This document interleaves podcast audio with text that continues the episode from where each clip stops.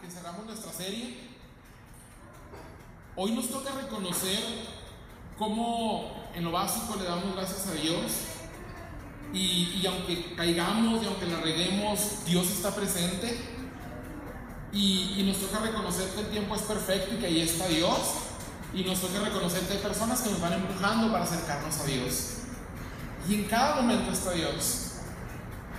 Y después de haber encontrado todo aquello, de habernos centrado en el tiempo, de haber visto que tenemos quien nos apoye, es momento de hacer una pausa y decir, verdaderamente Dios me ama.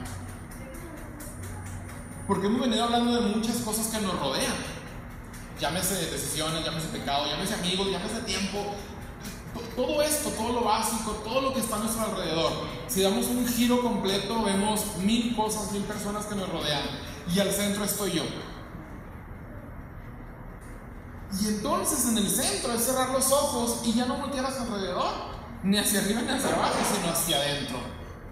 Y encontrarte contigo mismo y reconocerte único, irrepetible. No hay absolutamente nadie más en el mundo como tú, aunque lo busques. Buena suerte. Y para esto me gustaría comenzar platicando acerca de una cita, la primeritita que te encuentras cuando abres la Biblia, que es la de Génesis, de la creación. Cuando ustedes lo leen detalladamente y van reflexionando y van haciendo pausas y luego cierras los ojos y dices, ¿cómo era aquello? ¿Y a qué olía? ¿Y cómo se tocaba? Y te empiezas a imaginar toda la escena del Génesis. Te das cuenta que pasaron siete días. Siete días para nosotros, una semana puede ser larga, puede ser corta, puede ser complicada, puede ser divertida. Siete días para Dios. Yo siempre he dicho, mi, mi, mi, mi pensamiento tan limitado siempre ha, ha pensado, que si Dios parpadea un segundo, así parpadear de Dios, con que haga esto, a la fregada a todos. Se nos descuida Dios y nos manda a la fregada a todos. Entonces, Dios a mí me llama mucha atención cómo, cómo en el Génesis toma siete días para crear absolutamente todo. Y le va echando galleta, le va echando con todo después de cada día y lo va narrando muy chidote. Ya iba el mar, ya iban las estrellas y los pajaritos y, y lo narra muy padre. Pero llega el último día. ¿Y qué es lo que crea en el último día? Su obra maestra, lo más fregonzote, lo que le tomó siete días pensarlo, crearlo, echarle coco y cómo va a ser, así, no, que asano, que. Siete días, ¿qué fue lo que creó? Al hombre, ti. Lo más perfecto, más es una palabra malamente utilizada ahí, es lo perfecto. Esto es lo más, mucho mejor perfectote. Fuiste tú. Siete días. ¿Se imaginan cuántos son siete días para Dios? Si en un parpadear nos deshace, tuvo que ser paciente. Tuvo que irle meneando al caldo. Hasta que salieras tú. No te creas las arcas estupideces que nos dicen los medios sociales, la cultura, todo lo demás, donde debemos ser unos iguales a otros. Mira, cuando tu autoestima está bajo, cuando no crees en ti, cuando no te crees lo que Dios verdaderamente ha hecho por ti, cuando no te crees que Dios te ha hecho, vas a querer copiar. Vas a buscar un modelo. Porque no te reconoces, te ves en el y dices, no, como que necesito un modelo, una guía, alguien o algo que me diga cómo ser. Y entonces empiezas a ser alguien que no eres. Ojo con eso. Cuando no eres único, cuando no eres así de original, así de raro, de rara a veces, de carne y hueso y un pedazo de pescuezo, cuando no eres así, algo está pasando. Para empezar, no crees en ti. Y si no crees en ti, no le estás creyendo a Dios. Eso es bien importante. Sé tú, así con mayúsculas tú, sé tú, a pesar de lo que digan, a nadar contra corriente, porque este eres tú. Y así te hizo Dios y así te ama. Si Dios no te, no te hubiera amado o no te quisiera así, te hubiera hecho distinto. Es importante convencer al cerebro todos los días de esto. Yo sé que muchas veces han escuchado aquello de párate en el espejo y cosas bonitas y que me voy a triunfar, eh, como en Oceánica, no se acuerdan de Oceánica. Ánimo, bueno. El cerebro se convence. Hay algún ejemplo. No sé si han escuchado el dolor fantasma. Cuando a una persona le cortan una pierna, la persona sigue sintiendo dolor. Pero ya no hay pierna. A través de muchas investigaciones y la ciencia se ha descubierto que para curar ese dolor en particular, la persona tiene que ponerse frente a un espejo y el dolor se va. O sea, el cerebro se convence de que está ahí el otro miembro que falta. Si tú quieres convencer al cerebro de lo que te está diciendo que no es cierto, tienes que decir, tienes que agarrar un desarmador y un taladro y decirle, sí, así es, mira por aquí, sí soy magnífico, sí soy bueno para esto, y estoy aquí con una misión, estoy aquí por algo, porque soy bien fregón, y creértelo, y creértelo, y decir, si puedo, si la, se batalla poquito, pero el día de mañana voy a estar del otro lado, porque creí en mí mismo. Esos triunfos saben deliciosos. Quien está ahorita en un buen puesto, quien está ahorita en la carrera que quería estar, quien trae el carro que quería tener, quien trae la morrita o el morrito que quería tener. Ese fue su sueño y su meta y se la creyeron y hoy lo han logrado. Falta muchísimo más por lograr. Pero no solos. Porque eso no es obra tuya, ni es obra mía, ni es obra del mundo, ¿verdad? Ni es obra de tu jefe, de la morrito, del morrito, del profe, de quien revisó las calificaciones de la MUNI, no. Esto es una diosidencia. Es plan con maña. Esto a lo mejor también tomó siete días o más. Y los que faltan. A mí me encanta, no sé si han ustedes visto a los judíos que traen un gorrito. Ese gorrito se llama kippah. La kippah tiene un simbolismo teológico muy interesante, pero básicamente lo que significa es la mano de Dios me protege. Eso está bien perrote, yo quise traer un kippah todos los días, ¿verdad? todo piojoso, pero bueno. No que mis hermanos judíos anden piojosos, no, mis hermanos de la fe jamás. Pero es un símbolo muy padre. Es, creer que verdaderamente Dios te ama tanto que aunque se le canse la mano de estar así todo el día, así está todo el día, protegiéndote, recordándote, aquí estoy, no te agüites, aquí estoy. Y en ese recordar que aquí está, en todo lugar, en todo momento, en, todos lados, donde sea, con su omnipresencia, sin dejar de parpadear, llorar los ojos, ¿verdad? Es recordarte que te ama y que eres único para Él. A Él no le importa qué piensen los demás, quién te ame, quién no te ame, si no te aman, si te odian. A Él no le importa eso, porque Dios no ama en bola. Dios ama de uno por uno, en lo individual. Dios no tiene necesidades. Porque si tuviera necesidades no sería Dios, estamos de acuerdo, ¿verdad? Pero tiene una debilidad. Y esa debilidad eres tú. Por ti se deshace. Por ti Dios lo que le pidas. Cuando se lo pidas, donde se lo pidas. A lo mejor toma siete días, ojo. No te va a dar lo que quieras nada más porque lo quieras, ¿verdad? Yo quisiera un carro Audi ahorita, chichiote, a rato. Estoy esperando mis siete días. Mientras tanto hay que ser paciente, seguir tocando la puerta, seguir diciéndole, sabes que necesito esto, quiero esto, pero solamente tú sabes si verdaderamente es algo que mi corazón necesita. Porque a lo mejor no te va a hacer crecer. Y Dios nunca te va a dar algo con lo que no puedas. Dios nunca te va a dar algo con lo que no puedas. Dios nunca te va a dar algo con lo que no puedas. ¿Estamos? Independientemente de lo que sea que estás pasando, independientemente de lo que sea que sientas, lo que traigas en este momento en tu corazón, Dios nunca te va a dar algo con lo que no puedas. ¿Sabes por qué? Porque su mano está sobre ti. Así de sencillo. Suena sencillo, pero no lo es. No lo es porque a veces pensamos que el amor de Dios es como un cajero automático. Llego, le pico unos botones, sale lo que necesito. ¿Por qué? Porque ahí está Dios y para eso es. Para cumplirme lo que necesito y para pedirle y para reclamarle. Pero no es así. A veces pedimos por lo que en el momento creemos falsamente que necesitamos. Y le pedimos a Dios eso y nos da algo completamente distinto. Y luego le reclamamos, eh, comer el gacho no es lo que quería, comer es acá, me fue mal. No. Perdimos la perspectiva, perdimos el enfoque, hay que ver alrededor qué ganamos con aquello con lo que pensamos que Dios es muy gacho y, se portó mal y la regó y no era eso. ¿Creciste? ¿Aprendiste? ¿Hiciste más resistente al dolor? Llegaste por otro camino, pero llegaste. Eso es lo importante. Y lo importante es que Dios nunca te soltó. Nunca se hizo a un lado. Porque cuando Dios hace algo perfecto, vaya, me regreso. Dios no hace cochinadas. Las cochinadas las hacemos nosotros. Dios no echa a perder. Los echamos a perder somos nosotros. Regresando al segundo tema, gracias a nuestras decisiones. Pero Dios hace cosas perfectas, chulas, hermosas, maravillosas, como tú, como yo. Y tienes que creértelo.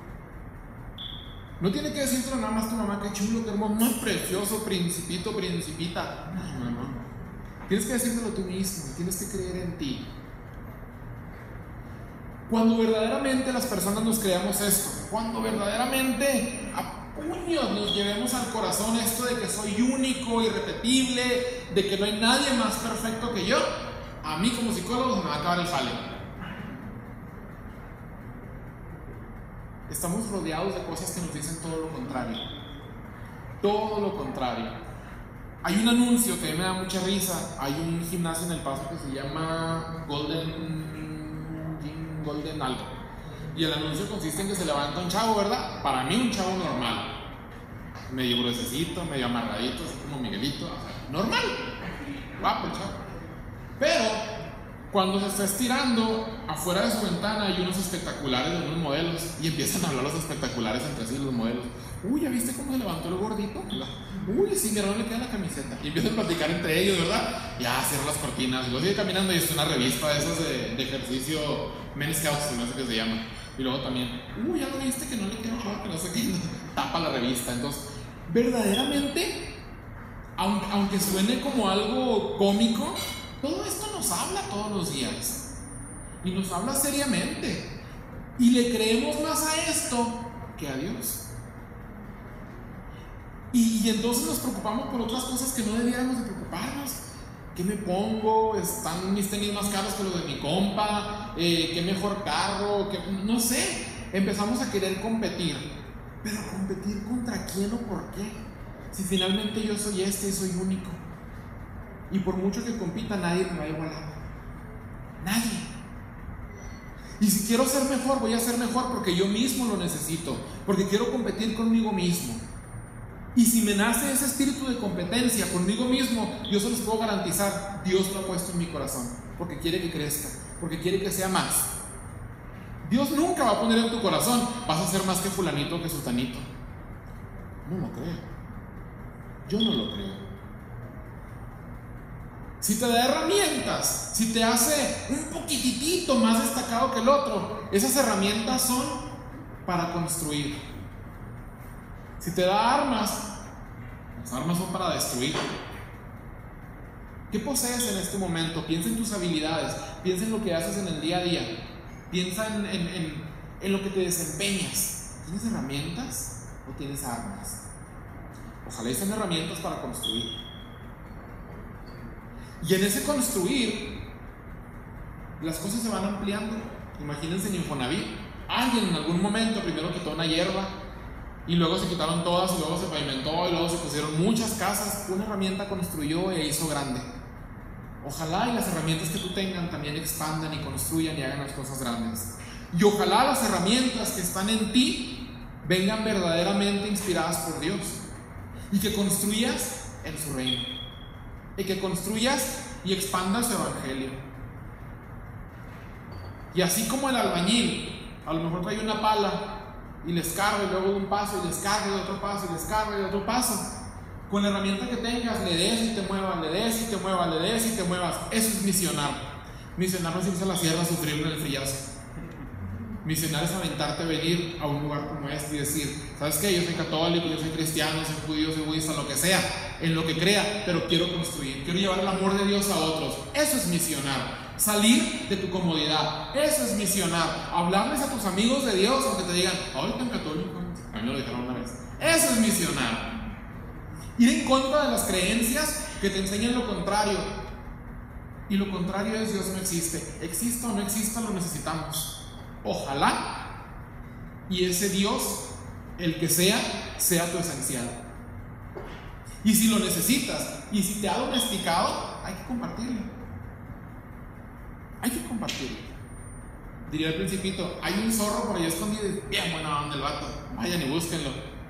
Hay un Dios por ahí y es de aquellota, vayan y búsquenlo. Y déjense domesticar. Y les repito lo de la otra vez, entre más lo conoces, entre más te dejas tú domesticar, más dependes de él, más lo necesitas, más quieres estar con él y más quieres compartirlo. ¿Se acuerdan de su primer noviazgo? Todo el día querían estar con aquella persona. No solo eso, todo el día querían hablar de aquella persona. Hagan a Dios su novio. Y vatos, yo no sé quién les ha dicho que Dios es hombre. Hagan a Dios su novia. La cultura nos ha enseñado que es hombre, pero hay una pintura muy padre que, que hijo, nomás no me acuerdo si era Miguel Ángel quien la pintó, pero es, es la escena del hijo pródigo. ¿Todos están familiarizados con el hijo pródigo? ¿Alguien no lo conoce? El hijo pródigo es un pasaje de la Biblia, un señor que pues, tiene su granjita cachilla y luego dice el hijo, ¿sabes qué? Yo ya me voy, a mí ya me toca por herencia. Se va, se lo gasta, se pone un parizote de aquello regresa y luego le dice, ya volví todo quitado. Y el hermano, eh, pues papá, como eres gacho, como que lo recibes con fiesta y todo, primero vais a gastar todo. Y a mí, que estoy aquí al pie firme, no me, pues, no me ayudas con nada, ¿cómo eres acá? Y le dice, le dice él, dice, no, no, no, es que tú no sabes, no nada perdido, ya volvió y por eso estoy aquí contento. Esta pintura dibuja esta escena. Pero lo más interesante de esta pintura, estoy seguro que es Da Vinci, es que las manos del Padre amoroso, una es de hombre y otra es de mujer. Porque el pintor quiso verdaderamente retratar a Dios. Y cuando le reflexionamos y le echamos coco, entonces viene, ¿cómo es un padre? Un padre es firme, un padre te corrige, un padre te guía. ¿Quién es? Rembrandt. Ok, Rembrandt. ¿Y se llama? El retorno del hijo pródigo. Búsquenla, busquen los detalles, está muy padre. Una de las manos es, les decía, de un hombre, pues es, es, el papá, es el fuerte, es el que guía, es el que corrige, es el que jala la rienda, ¿verdad? Es el que te dirige. Y luego está la mano femenina, que es la que ama, que es la que apapacha, que es la que calma, tranquilo, ah, no pasa nada, tu papá te regañó, no te preocupes, ven y abraza. Totalmente distinto un hombre de una mujer, y así están dibujados en dos manos. Y le echamos cojo y nos preguntamos, a lo largo de tu vida, de Dios, ¿qué necesitas? ¿Un padre o una madre?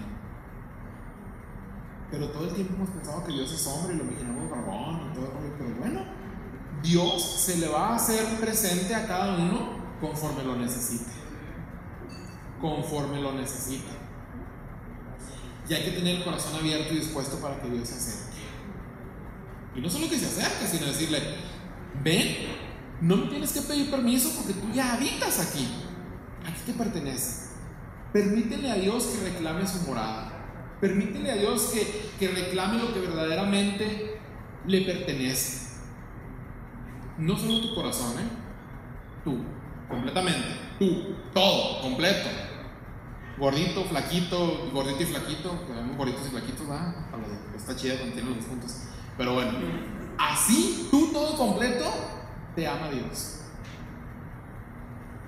No le creas al mundo lo que es el amor. No le creas al mundo lo que debiera ser tú. No le creas al mundo lo que te dice que Dios quiere de ti. Créele a Dios nuevamente. Habla con Él y pregúntale, ¿qué onda? Me están diciendo por acá que le dé por este rumbo y me están diciendo que, que sea así, me están diciendo que no sea así. ¿Tú qué quieres de mí? Aquí estoy, Señor, para hacer tu voluntad. ¿Qué quieres de mí? Hace algunos meses me tocaba escuchar una conferencia aquí en Juárez. Vino un, empresario bastante ¿cuál es la palabra? Triunfador en su vida, ¿no? Y él tuvo la oportunidad de, de cambiar completamente su vida, su estilo de vida, todo él, cuando conoció a la Madre Teresa de Calcuta. Y estuvo muy padre.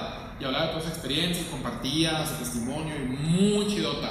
Pero algo que se me quedó bien grabado es que él decía, ¿cuántas veces Dios te ha contestado? Preguntaba él. le pedimos a Dios, necesito esto, necesito aquello, Dios, no seas gacho, por favor, de rodillas y todo, flagelándose, bueno, no tanto, pero sí, ¿Y cuántas veces Dios te ha contestado? Y eso se lo preguntaba la Madre Teresa a él.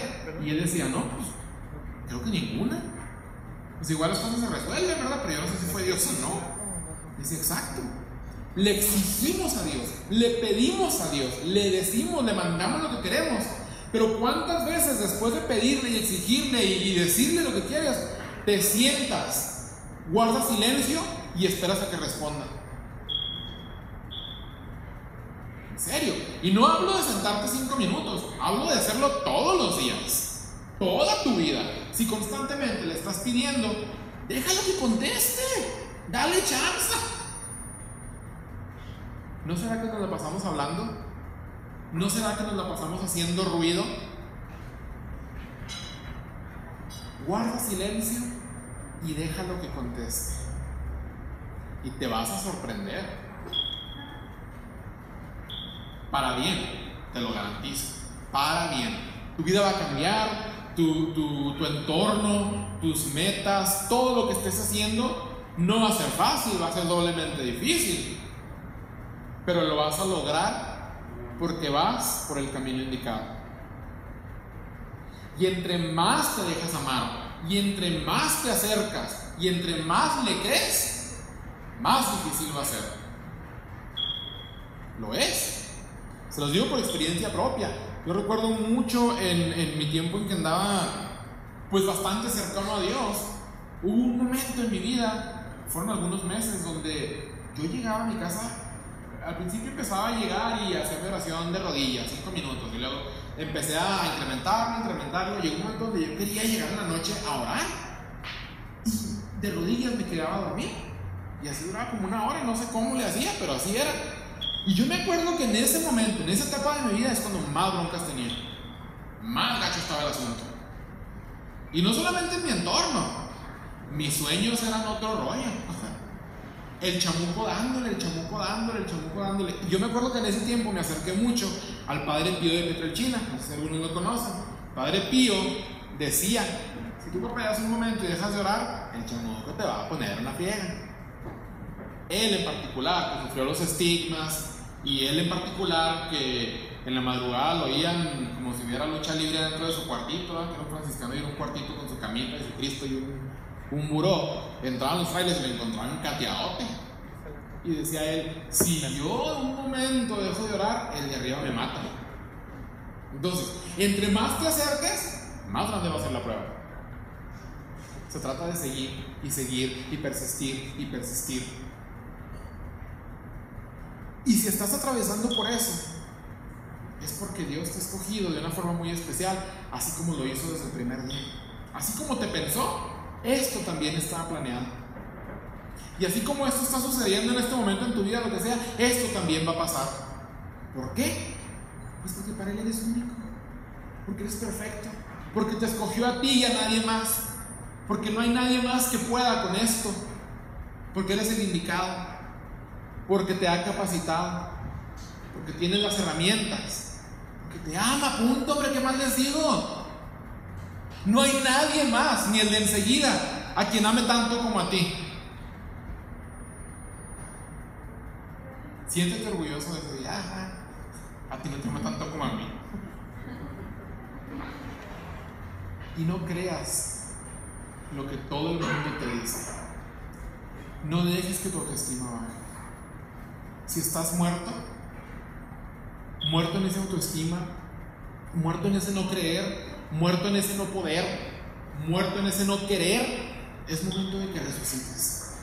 Es momento de que te levantes. Es momento de que sigas. Es momento de que des el primer paso.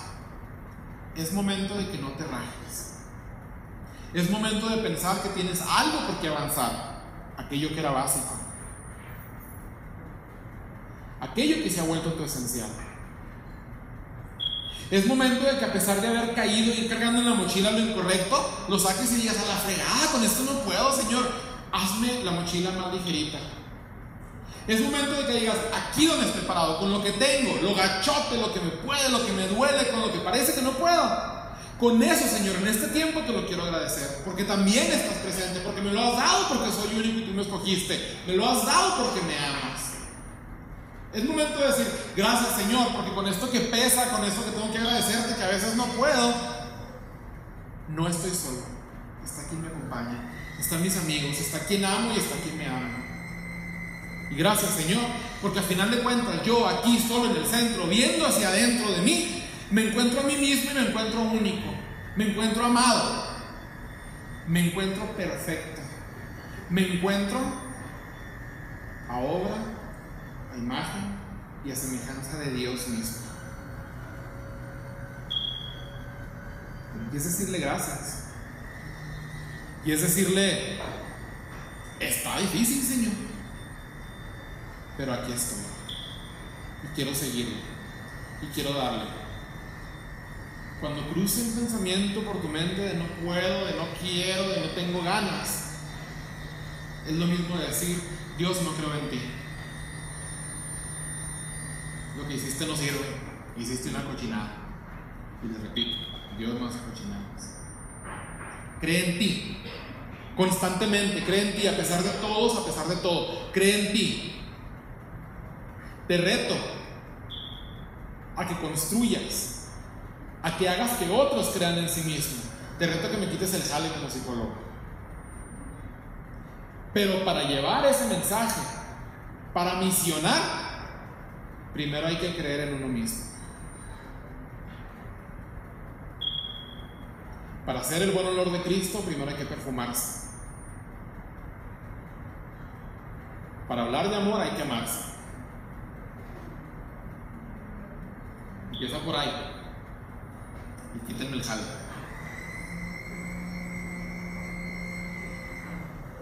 Si algo se van a llevar esta noche, yo quiero que se lleven precisamente esta emoción de sentirse amados por Dios mismo. Yo quiero que se lleven esos siete días que a Dios le tomó hacerlos perfectos. Y en esos siete días que los dejó hasta el último, Dios tuvo que tener paciencia. Y si Dios fue paciente para amarte y crearte, tú tienes que ser paciente para dejarte amar y para recrearte. Cambia tus pensamientos, cambia tu lenguaje, cambia tus ideas, cambia tus amistades a veces, cambia lo que haces si eso no te hace feliz. Deja de autosabotearte, deja de autodeprimirte, deja de autoflagelarte, deja de causarte dolor a ti mismo porque Dios no te hizo para eso. Dios te creó con el único propósito de que seas feliz. El único propósito que tienes en esta vida es, en su momento, darle gloria a Dios. Y cuando llegues a Dios y lo veas cara a cara y te pregunten, ¿qué hiciste con tu vida? Tú puedas responder, fui feliz porque creí en ti. Fui feliz porque me creí tu amor. Y así viéndolo de frente, así de cara a cara, decirle con una sonrisota, y hoy estoy más feliz porque te puedo abrazar. Gracias Señor por amarme. Gracias Señor por permitirme dejarme amar, por darme esa libertad. Gracias Señor porque día a día me vas recordando unas cosas pequeñitas. Como ahí en lo más sencillo, en lo más esencial estás presente. Y me recuerdas cómo me amas. Gracias porque los amigos me amas. Gracias porque en el tiempo me amas. Gracias porque en el pecado me amas. Y ahora que quiero vivir y resucitar, Señor, estoy seguro que estarás ahí para amarme aún más. Tu amor es infinito, tu amor no tiene, no llena los espacios, Señor, porque los sobrepasa, no llena el universo, no llena, no llena donde habitan las estrellas ni el viento. Va más allá de eso. Tan más allá que te hiciste hombre para que el amor se dé entre iguales. Tan más allá que me has hecho perfecto. Los defectos no son nada, Señor, comparado con la perfección con la que me creaste. Gracias, Señor, por hacerme esencial para otros, pero esencial para mí mismo. Hazte tú, Señor, el esencial en mi vida, en el día a día, en el segundo a segundo.